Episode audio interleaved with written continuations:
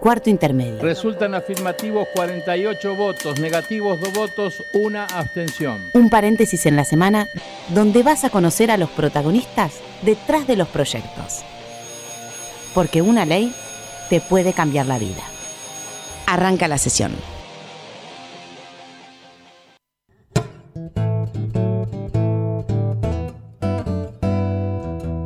Hola, ¿cómo les va? Muy buenas tardes, país. Bienvenidos a Cuarto Intermedio, el programa en el que te anticipamos cuáles van a ser tus próximos derechos. Mira a mis costados, estoy solo. ¿Dónde está Florencia Corregido? Se está tomando unas merecidísimas vacaciones en el Chaco, pero yo tengo otra rubia acá del otro lado de la pecera. No es chaqueña, es salteña, es más brava se llama Sonia Uller. ¿Cómo estás, Sony? Hola, Marian, ¿cómo estás? Haceme, bueno, haceme, haceme flor. Tenés decir que estás muy feliz. Súper feliz, Mariano, súper feliz. Es verano, es verano. ¿Cómo se puede estar de otra manera? Eh? ¿A quién le tenés que mandar besos? Más de 40 millones a todos los argentinos. ¿A todos los argentinos? En especial arranco por el norte, por Salta, obviamente, mi provincia, mi tierra. Vamos a mandarle un beso a Chaco para que los chaqueños no se sientan destratados. Y a la ciudad de Buenos Aires. tanto a Florencia. Y a la ciudad de Buenos Aires, que es mi nuevo hogar, obviamente. Muy bien, se te ¿Eh? escucha bien del se te escucha bien del otro lado de la bueno, muchas gracias, Mariana.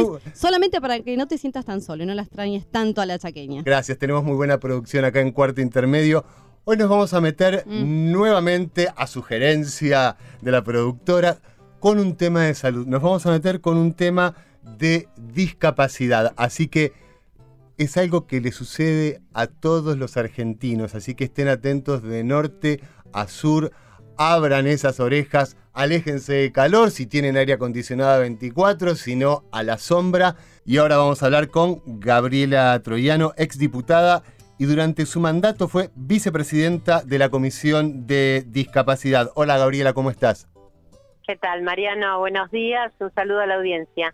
Muchísimas gracias. Bueno, Gabriela, primero preguntarte en este programa político donde nosotros le contamos a todo el país cómo surgen las iniciativas, los proyectos, cómo surgió esta iniciativa tuya para que el síndrome de Teacher Collins tenga su día.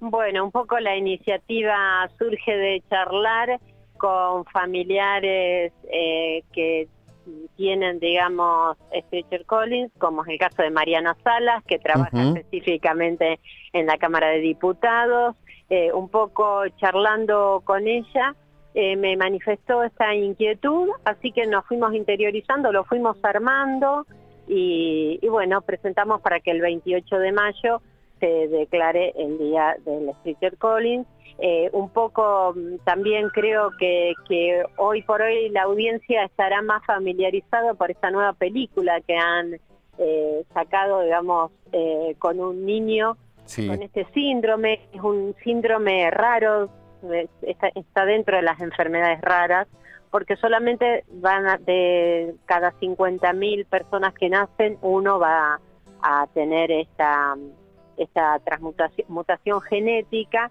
que le produce, digamos, la falta de la formación del pómulo, de la mandíbula, problemas también en el oído, bueno, van a tener que sometidos a, ser sometidos a múltiples eh, operaciones eh, para eh, prevenir, digamos, algunas situaciones, porque, bueno, muchos, digamos, tienen otros tipos de problemas que terminan eh, muchas veces con la muerte súbita. La política se tiene que encargar de mejorarle la calidad de vida a los ciudadanos que sufren este síndrome. ¿Qué más se puede hacer? Yo creo que sí, que tiene que haber políticas públicas eh, que estén eh, previniendo la salud. La salud es prioritario dentro de la Constitución Nacional, pero si legislamos, legislamos para los seres humanos. Creo que, que la vida está por encima sobre todo los intereses. Yo creo que los diputados somos los representantes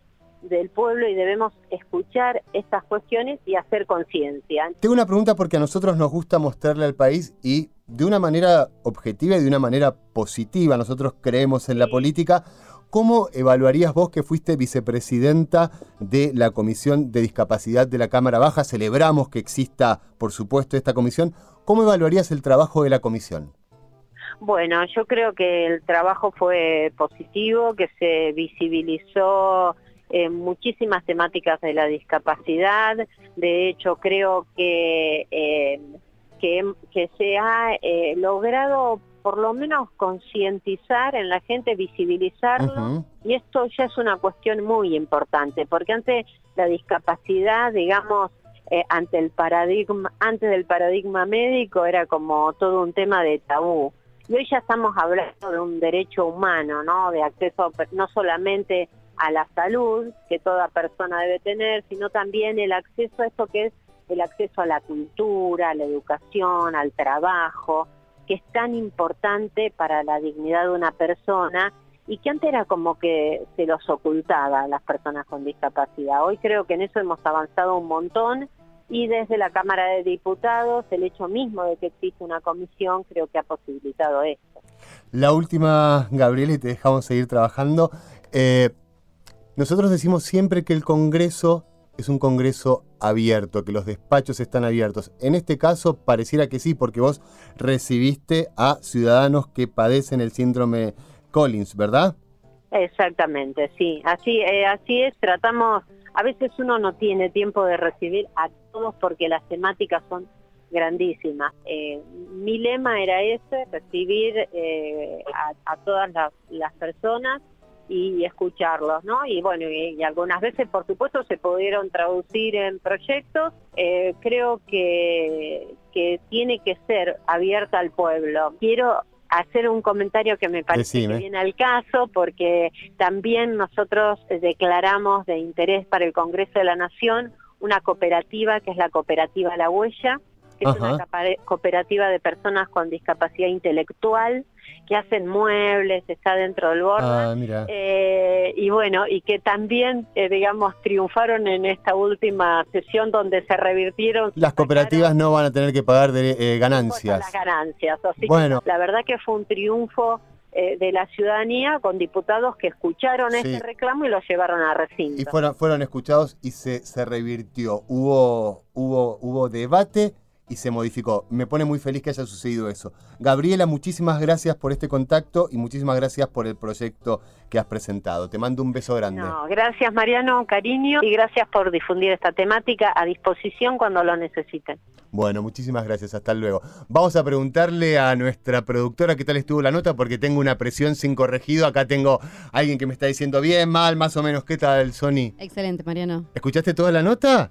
Te puedo preguntar a vos también, ojo, ¿eh? ¿Me vas a tomar examen, Mariano Castro? ¿De qué sesión hablamos? Que yo no arrugo, vos me conocés. ¿De qué sesión hablamos? Vamos. Mariano, estoy haciendo la producción, no puedo estar en todas partes. continuar con este programa. Te lo voy a cobrar, sabes. Tenés todavía 20 minutos de programa para cobrártelo. Cuídate, nada más. Bueno, seguimos en cuarto intermedio. Y ahora, si sos tan amable, sí, Sony.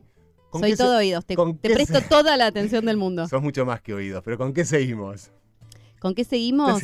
Con el cuarto intermedio. Retro. Ya sabemos que dos aviones derribaron las Torres Gemelas y el tercero impactó contra el Pentágono. El cuarto avión, también secuestrado, se estrelló en una zona despoblada de Pittsburgh. Tras casi 10 años de intensa búsqueda, el primero de mayo de 2011, las fuerzas estadounidenses matan a Osama Bin Laden, líder del grupo terrorista Al-Qaeda. Los portales de noticias en el mundo entero comienzan ya a dar esta noticia por un hecho. El País de España, el diario El País de España titula Obama Bin Laden.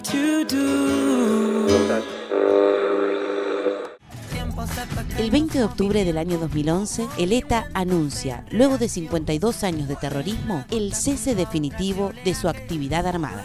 ETA, por último, hace un llamamiento a la sociedad vasca para que se implique en este proceso de soluciones hasta construir un escenario de paz. Mientras tanto, en la Argentina...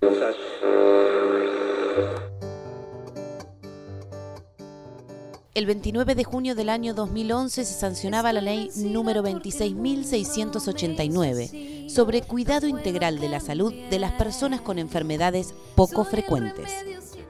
Muchas veces, en el día a día, las enfermedades poco frecuentes nos mantienen ocultos y nos transforman en invisibles para los demás.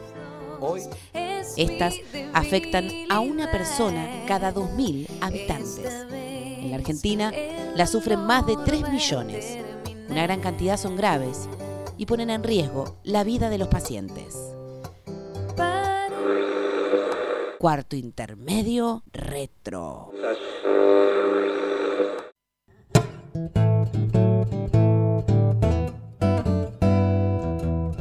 Ahí pasaba nuestro cuarto intermedio retro, la sesión, la sesión, mira, están metidos en el Congreso, nuestra sección favorita. Seguimos en cuarto intermedio y ahora vamos a entrevistar a Javier Ureta, director ejecutivo de la Agencia Nacional de Discapacidad. Javier, ¿cómo estás? Muy buenas tardes. ¿Qué tal? Muy buenas tardes, Mariano. Muy bien. Bueno, contame por favor, Javi, te están escuchando en todo el país, ¿cómo trabaja la agencia? Bueno, la agencia es un organismo que se creó hace poco, hace relativamente cuatro meses. Sí. Lo que busca es, eh, viste que salió una convención que determina derechos a nivel internacional para las personas con discapacidad. Lo que busca es estar a la altura de esa convención que nos rige a nivel país para todos eh, los gobiernos, digamos, nacional, municipal y provincial. Eh, estar a la altura de poder realizar un montón de proyectos que hacen a la garantía de derechos de las personas con discapacidad en el país. Entonces, lo que diseñamos es el instrumento que está consolidado en, cuatro organismos, que quizá la gente que nos escucha ya conocía, que es la CONADIS, la Comisión de Pensiones, la Cobertura Médica de la Pensión, que se programa Incluir Salud, y el Servicio Nacional de Rehabilitación, en la agencia, desde donde luego se trabaja con los ministerios del Gobierno Nacional, y de donde se trabaja con las provincias y municipios, las instituciones y personas y familias con discapacidad, para desarrollar luego esa política en el marco de la Convención de las Personas con Discapacidad. Es decir, ustedes trabajan, lo cual me parece sumamente correcto eh, y muy inteligente, digamos, escuchan a las personas con discapacidad. Mira, hace, creo que fue en mayo, la vicepresidenta Gabriela Michetti lidera el proyecto, lo, llamamos Plan Nacional de Discapacidad, y lo lanza junto con el presidente, mostrando la decisión desde la presidencia de trabajar articuladamente en este plan. Y este plan no es más que la construcción participativa de todas las escuchas que, realizamos en los diferentes lugares del país con personas donde nos sentamos con ellas a, entender qué era lo que necesitaban. Hicimos este, más de 500 entrevistas y, eso nos, fue dando insumos para definir la agenda de la agencia. Porque en sí lo que dice la convención, y siempre voy a, voy a llevar a la referencia de la convención, es que las políticas de los gobiernos que trabajen en materia de discapacidad tiene que ser participativa. Por eso es que nosotros no es que la, digamos, la decisión de que sea participativa es algo virtuoso, es algo de los cuales estamos obligados a que sea de ese modo. Para que en definitiva nosotros creemos que la inclusión de las personas con discapacidad, así como la inclusión de cualquier persona que pueda estar discriminada en la sociedad o no incluida, eh, nos enriquece. Nos hace mejores personas y nos hace vivir en una Argentina en la que cual todos queremos. Javier, dos cosas para, comentarte. Uno, en cuanto al cupo, quiero destacar el trabajo del Senado de la Nación que hace años que cubre con el tema del cupo. Ojalá a partir de tu trabajo las otras oficinas gubernamentales o los otros entes del Estado puedan cumplir con esto. Y este año se ha escuchado a, los discapacitados, a las personas con discapacidad, perdón, en la Comisión de Trámite Legislativo, donde hablaban de la importancia de la escuela primaria porque ellos sostenían que ahí es donde se hace por ahora, esto me lo podrás decir vos, como el primer registro de, niños con discapacidad en nuestro país. Claro, sobre el cupo, para que la gente sepa qué es el cupo, porque hablamos de cupo. Dale. El cupo es el porcentaje de personas con discapacidad que trabaja dentro de un equipo de trabajo. Entonces, ese porcentaje, por ley, en los, espacios públicos, tiene que ser no menor al 4%. En el caso de la legislatura, el Senado tiene arriba del 7%. Y esto, gracias a qué se dio? Gracias a que, como vos decís, durante años hay personas ahí que son planta del Senado que lucharon con la convicción de que era posible superar esa meta. Este, dentro de un espacio de trabajo lograron eso, ¿no? Entonces cualquier persona que trabaja en una oficina, en una empresa, en una escuela, en su familia, digamos, puede hacer que quienes lo rodean cambien la manera de pensar, empiecen a pensar eh, de modo inclusivo, de modo abierto, tratar de ver a la persona con discapacidad como una persona productiva, de la cual uno puede este, compartir tiempo, divertirse, enriquecerse, eh, y todo ese cambio cultural es algo que está en la agenda, y que excede a los gobiernos, pero que no tenemos que dejar de, descuidar. Exactamente, un, derecho que no se ejerce termina no siendo derecho. Javier, te quiero agradecer muchísimo por esta entrevista, nos ponemos a disposición, el aire está para lo que quieras comunicar. Te agradezco mucho, quisiera dejarle un mensaje a la, sociedad respecto de que eh, la inclusión está al alcance de todos. Y principalmente la inclusión se trabaja desde las familias. Y hay que ocultar a los más chicos ver cómo los chicos hablan de la discapacidad, la simpleza con la que la ven y se la toman. Y esto, como decía, las escuelas es muy importante. Entonces, eh, me parece que de chicos tenemos barreras que, y prejuicios que luego de grandes se enquistan y, bueno, hay que mirar ahí. Así que gracias a tu espacio y, a construir todos una agenda inclusiva. Claro que sí, Javier, te mando un abrazo grande. Gracias por la entrevista. Hasta luego. Hasta luego. Acabamos de hablar con Javier Ureta, director ejecutivo de la Agencia Nacional de Discapacidad. Y ahora estamos con una amiga, una amiga que trabaja en la biblioteca del Congreso. Estoy hablando de Mariana Salas, quien tiene el síndrome de Treacher Collins. Hola Mariana, ¿cómo estás? Hola Mariana, ¿cómo andas? ¿Todo bien? Muy bien. Voy a ir a fondo desde el principio, porque acá me encontré con una frase, así que vamos a arrancar por ahí. La frase es cuando nací le preguntaron a mi mamá si quería quedarse conmigo. ¿Esto es así? Es cosa así. ¿Quién le preguntó? El parqueno, el médico cuando nací, o sea, con una familia, eh, empecemos por el principio. Dale. El síndrome de Creutzfeldt-Jakob es una malformación congénita que afecta a la parte facial y auditiva. Nacemos este, con los pómulos eh, sin pómulos, la mandíbula retraída, eh, unos pabellones auditivos, el paladar abierto o el digno le llaman. Este, entonces, tenés dos opciones, o se da de forma en encarga, o sea que viene de familia, o de forma espontánea, como es en mi caso. En mi caso no hay antecedentes familiares de este síndrome, no sale, a ver, como no, no se estudia en particular el síndrome, por más que en la época mía, yo creo que 37 años, no había las ecografías que hay hoy, este, como no se estudia en particular, los médicos no saben, o sea, se ve una cabeza más chiquita, entonces no lo toman en cuenta. Entonces cuando se da de manera espontánea, se encuentra con la sorpresa de que es esto que nació. Este, entonces, nada, en la época de esa amiga, cuando yo nací, es que el médico que me recibió me dijo a mi mamá, eh, está todo bien, pero tu hijo tiene problemas. Eh, o sea, que la sacan automáticamente. Sí. Se me, la sacaron de mi mamá. Me fueron a, ver porque, o sea, me la atención muy cara. Después volvieron y me dijeron eso. Mira, tu hija nació con problemas. Este, no sabemos bien qué es. Este, la querés, la querés ver, la querés tener con vos. Sí o no. Eh, era como una decisión en ese momento mamá, que no, no tenía ni idea de todo lo que estaba pasando, como toda madre cuando pare, eh, dijo, mira, o sea, es mi hija. Pase lo que pase, es mi hija y no conocerla. Así que por eso. Así que te conoció.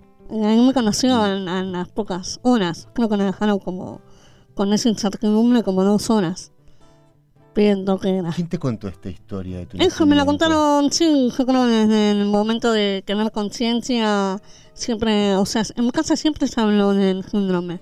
Y creo que es una de las partes fundamentales para formarnos en carácter a nosotros. Decir, mira, esto pasó, esto sucedió. Cuando o sea que desde niña, desde chica... Desde niña siempre se habló de lo que era, porque uno cuando va tomando conciencia, socializando, que empezás a preguntar, ¿por qué soy diferente? ¿Por qué tengo una cara diferente? Cuando empezás en jardín. ¿Y eso te pasó en jardín? En jardín empecé a preguntarle a mi mamá por qué todo el mundo me dice que era diferente. Yo no me venía diferente. ¿Se puede padecer más la mirada del otro que el síndrome? Sí, totalmente. Lo peor que padeces es la mirada del otro. Nosotros no tenemos grandes complicaciones, salvo algunos casos que sí tienen problemas respiratorios. Entonces, nada, nada, padecen más.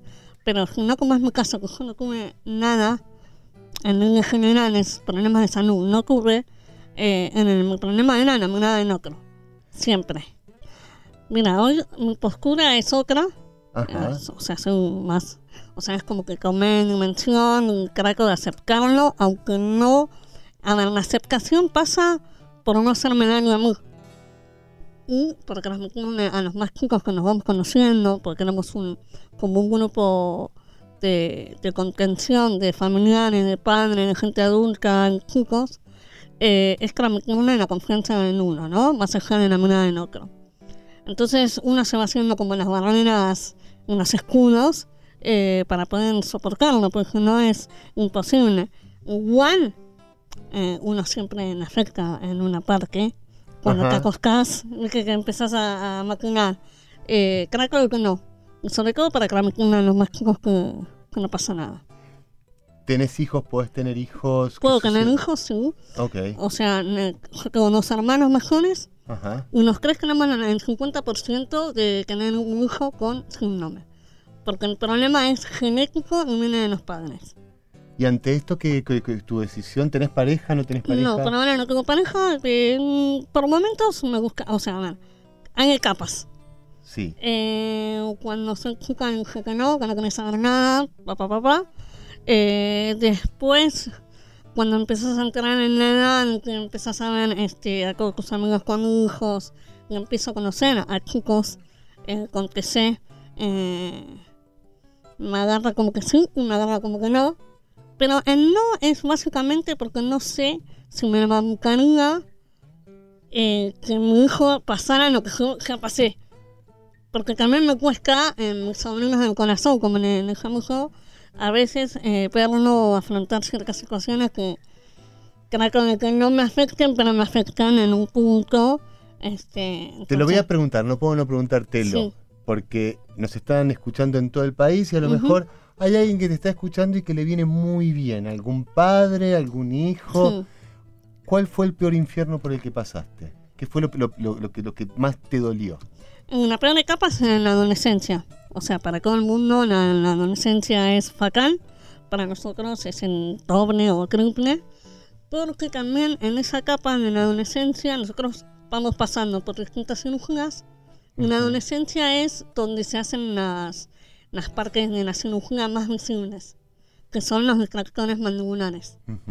Entonces, saben que usaron unos clavos, se en la cara, eh, eh, llegan los cumpleaños de 15, eh, las ganas de ir a bailar, como cualquier adolescente, eh, no sé, andan en bicicleta solo.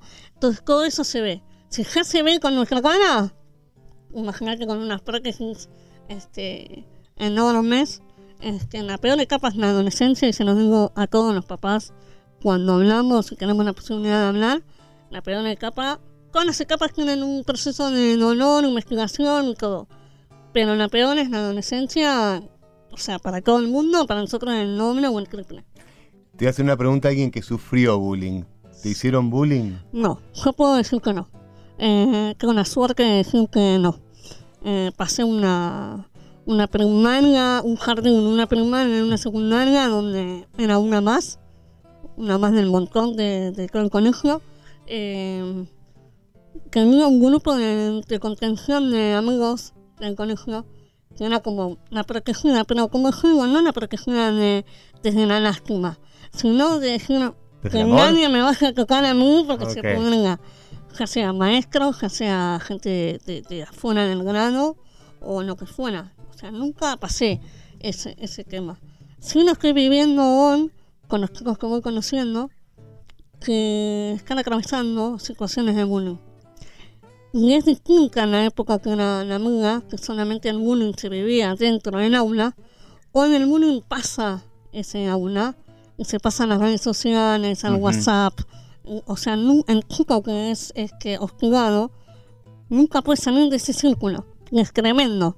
Porque lo peor que nos puede pasar a nosotros es bajar aún más en autoestima.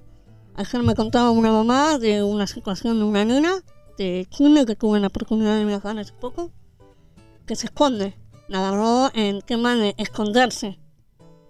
¿Pero por qué? Por la mirada, por, por los comentarios. ¿Y cómo haces? ¿Y qué se hace? ¿Se habla con los padres? ¿Se habla con los maestros? Eh, sí, se trata de hablar. Primero con el niño, para que crea que no esconderse, no se tiene que esconder para nada no se tiene por qué esconder. O sea, no hicimos nada. ¿Cómo, cómo fue No, pero hay miradas y miradas. A ver, ¿cómo es eso? Y claro, vos, o sea, a ver, uno va caminando por la calle, podés mirar, listo, mirás que ya está. Ahora, cuando bueno. la mirada sigue, que, o sea, se te quedan mirando como. Estoy mirando, no sé qué estoy mirando. Sos una persona, por suerte, muy poco solemne, así que te voy a pedir, ¿qué le dirías a una mamá o un chico que están transitando con, con, el síndrome? Eh, lo principal es que no están solos. Yo creí durante 24 años que estaba sola en el mundo, sobre todo en mi país. Y que no, que en Argentina somos 40 familias ya que nos conocemos y que no están solos y que nos pueden buscar. Podemos hacer un fiestón. sí, cuando quieran. Bueno, cuando quieran lo, lo, lo, repetimos. Y ahora, Mariana, lo que te voy a pedir es que le mandes un beso a todos los argentinos, que es lo que hace Florencia, la co-conductora. Bueno, le mando un beso a todos los argentinos.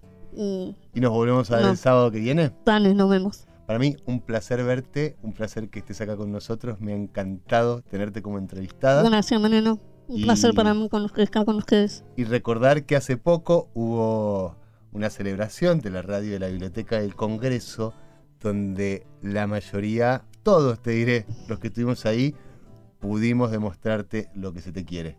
Sí, la verdad que fue muy emocionante eso. Bueno, eso, eso lo generás vos. Con o sin síndrome, ¿eh? dejémonos de joder con eso. Eso lo generás vos, así que te lo agradecemos a no, vos. gracias a vos. Nosotros vamos a seguir el sábado que viene en cuarto intermedio. Va a volver a estar sola. A ver, Buller, ¿estás ahí? ¿Estás atenta o no? Estoy súper atenta. Imposible. Que, le ponga, que le ponga, que número de la entrevista. Un 20. Eso lo haces por vos, Mariana. Qué cosa, me dejó sin eh. palabras, me dejó sin palabras dejarla, sin palabras. dejarla sin palabras a Uller. Nos vemos el sábado que viene. Muchísimas gracias. Los que hacen cuarto intermedio son, en la conducción, Florencia Corregido y Mariano Castro. Producción, Sonia Buller y Paula Rojo. Colaboración periodística, Julia Placeres. Edición, Paula Rojo. Voces artísticas, Julia Placeres y Paula Rojo. Este es un programa producido por la Dirección General de Comunicación del Senado de la Nación y grabado en los estudios de la radio de la Biblioteca del Congreso de la Nación.